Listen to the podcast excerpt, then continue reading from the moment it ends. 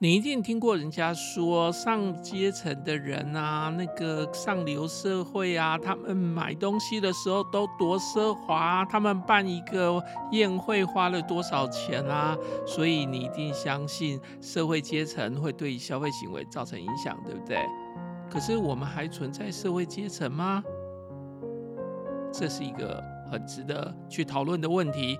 我们可以从消费行为来看这样的一个课题。大家好，我是汪志坚老师。今天我们就要来讨论有关于社会阶层对于消费行为的影响。社会阶层这样的一个变数，大家一讲的时候，就会想到了中国古时候的那个九品中正制度吧。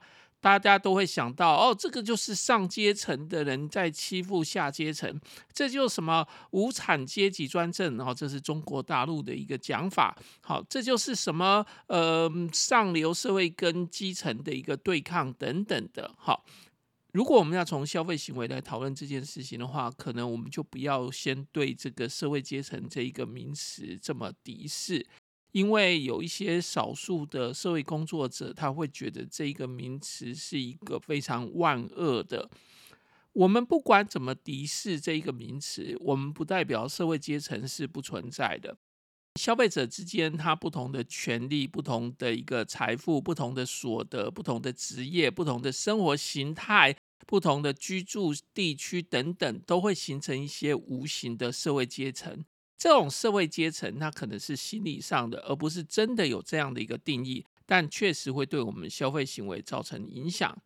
我们古代的社会阶层大概可以归纳到说，就是九品中正制度，呃，起源可能是一个很大的一个关键。在中国古代的时候是这样，其实哦，不一定是九品中正啦。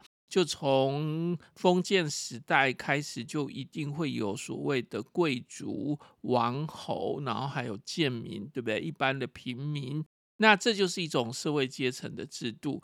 我们如果不要去讲太多历史，我们大概都可以至少知道这一句话，就是上品无寒门，下品无士族这样的一个九品中正制度，它就是一种古代的社会阶级。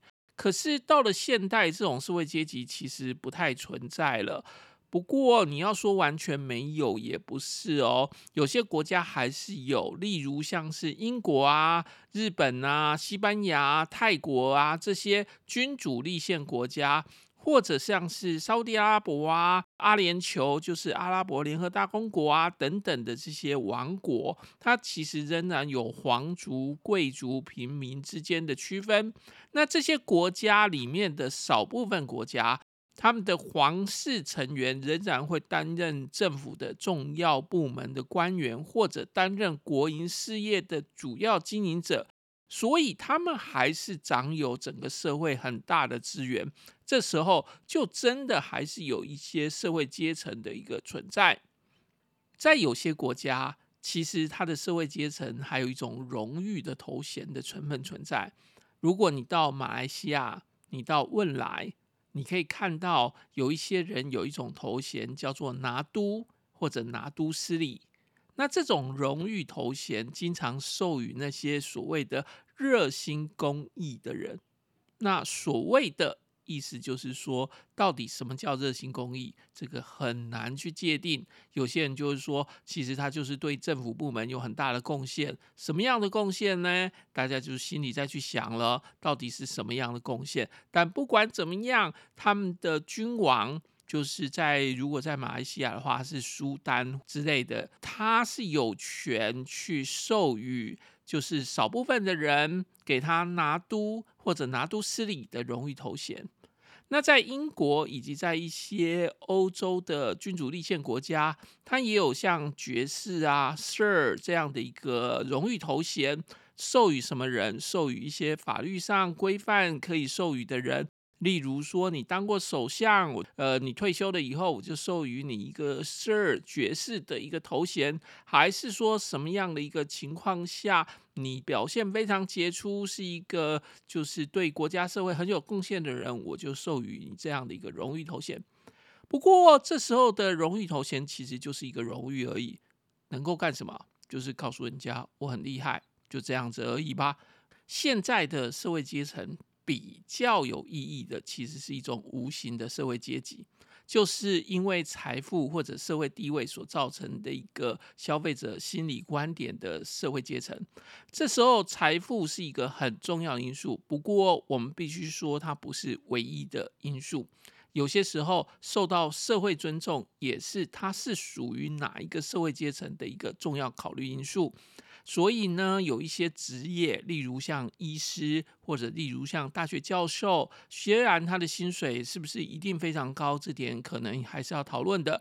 可是他的社会阶层感觉是高的，这就是一种无形的社会阶层。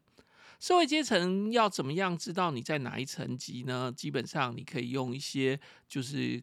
主观或客观的衡量方法，大约的情况就是问你自己说：呃，请问一下，你觉得你在这个社会占什么样的社会阶层？或者是说问一般人说：哎，请问一下，这个职业它是在社会里面的哪一个社会阶层？那这种普遍的看法呢，它会帮助我们理解整个社会，大家觉得谁在社会的上阶层，谁在社会的下阶层。那了解这些要干什么呢？因为很多的消费行为真的会跟他自己定位的、自我定位的社会阶层有关。一个非常有钱的人，如果他定位成他自己的社会阶层是很低阶的，这时候他可能会觉得说：“哦，什么东西都是能用就用，能够使用就好了，不用那么精致。”为什么？因为他不是一个多重要的人啊，他是一个社会上的一个基层的人啊。那既然是基层呢，我们就不要去想要享受那么好的物质生活喽。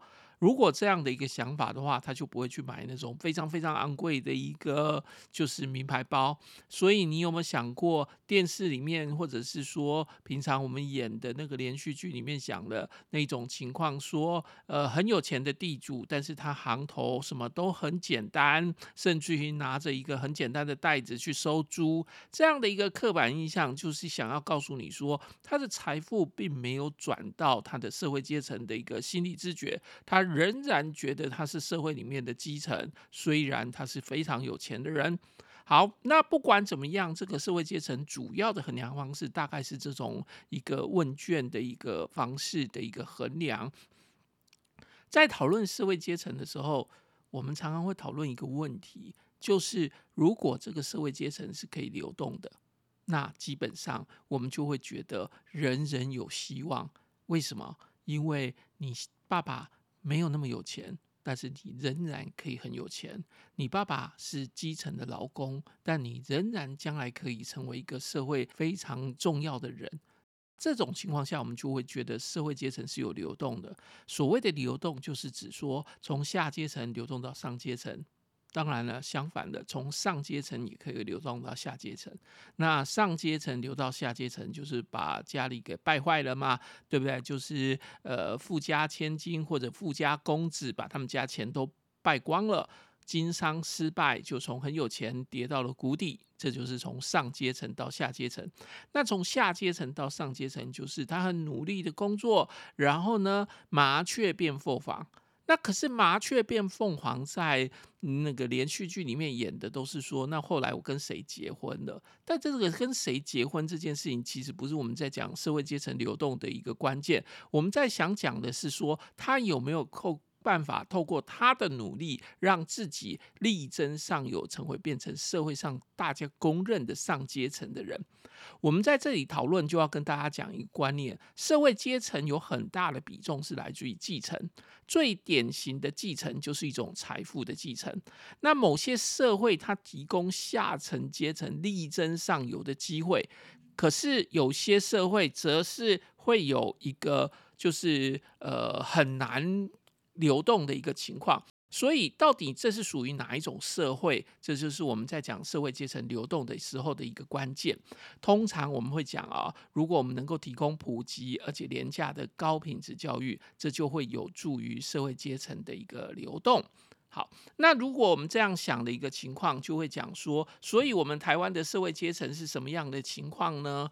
大家都会想说，我就画一个金字塔，所以上面的人很少，下面人很多，这就是我们的社会阶层。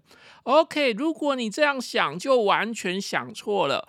我们的社会阶层不是一个金字塔的一个状况。你说那反过来就是一个倒金字塔喽？也不是一个倒金字塔的状况。我们的社会阶层它是一个比较像菱形的社会阶况状况。菱形的意思是什么？最上面的很少人，最下面的很少人，中间那里最多人。这才是社会阶层的一个，在台湾这种社会社会阶层的一个常态。如果你去路边随便找人来问，你会发现大部分人都告诉你我是中产阶层，或有些人会说觉得比较自卑一点，或者觉得自己真的没有那么多钱，我就说我是中下阶层。有些人觉得自己很不错，就会讲我是中上阶层。所以你会发现，所有人都觉得自己是中阶层的人。所以，如果我们用心理测量的方式来发发现，我们会发现说，大部分的情况下，大家都觉得自己是一个忠诚的人。我们这样说，如果我们把整个全台湾的人分成九个等份，然后让受访者自己去填说，请问一下，你觉得自己是在哪一个等份？根据这种问卷调查的一个结果，你会发现哦。大概能够分到第四、第五阶层的人，差不多是二十 percent、三十 percent 左右。所以呢，第四阶层、第五阶层的人加起来就大约了五十 percent。第六阶层的人是十二 percent 左右，第七阶层是十 percent 左右。所以呢，四五六七这几个阶层大约加起来就是百分之七十左右，七十几 percent。也就是说。大部分的人在九等地里面的四四五六七，就是最中间的这四个等地的话，你会发现说，其实它就占了整个社会的百分之七十几的情况，所以所有人都觉得他自己是社会阶层的中间。九个等地里面最中间的那个等地就是五点等地，对不对？就是五等嘛，对不对？所以五占了整个所有人里面多少呢？大约三十 percent。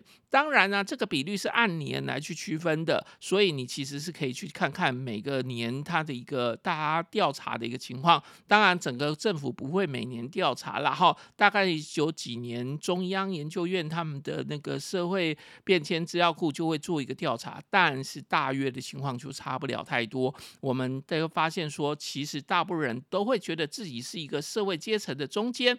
如果我们这样的理解，你大概就可以知道了，我们社会阶层是一个大家都觉得自己是中阶层的人的。然后，我们如果自己心里觉得自己是上阶层的人，我们就会展现出比较多的奢侈性的消费。反过来，我们如果觉得自己是一个低阶层的人，那我们就会很多的消费就会。比较偏向于那种低价啊、廉价，然后比较呃讲究实用啊，然后不去讲究这些精致的包装之类的一个消费形态。好，这是一个社会阶层对于我们消费行为的一个影响。那在讨论这里的时候，我们还要再讨论一件事情哦。我们在讨论这个社会阶层啊，讨论财富的时候，还有一件事情，我们可能要可以去讨论。有些时候啊，我们的消费行为本身哦，它其实哦，自己拥有的跟好像不是拥有，可是自己有支配权的这个东西哦，都会影响到我们的消费行为。就是意思说，有些时候其实你没有那么高社会阶层，可是因为你在那个位置，所以你就好像感觉自己高高在上。那这种心理上的社会阶层或者心理上的财富，其实也会影响消费行为的。所以，假设你在总统府工作，假设你在行政院工作。你每天接触的都是那些达官显要，都是那些就是上市公司老板或者什么。那你跟他们相处久了，你自己心理上就会觉得自己是上阶层的社会阶层的人了。那这时候他其实薪水可能还是一样，跟平常人差不了太多的，但是他展现出来的消费行为就跟其他人展现出来的消费行为是不一样的哦。所以你要理解这样的事情。那我们这样说啦，其实很多时候就是因为他平常跟谁生活在一起。或者平常跟谁比较多来往，他的行为就会展现成那样。所以社会阶层哦，其实就是这一群人他们彼此之间运作、生活、消费的一个状况。所以，如果你今天你要把小孩送到贵族学校，那个很贵很贵的私立学校去读的时候，你就要想清楚了，你是不是真的有这样的财力？如果你没有这样的财力，那你把小孩子送到那样的学校，你就可能造成了一个你财务上的负担，而且这小孩子成长的过程中，他的消费习惯就会跟那些很有钱的人的消费习惯很像哦，因为他们生活在一起嘛，所以他们会彼此影响嘛。OK，理解这样的事情吗？这就是我们讨论的社会阶级对于消费行为的影响。那我们今天讨论就到这边喽。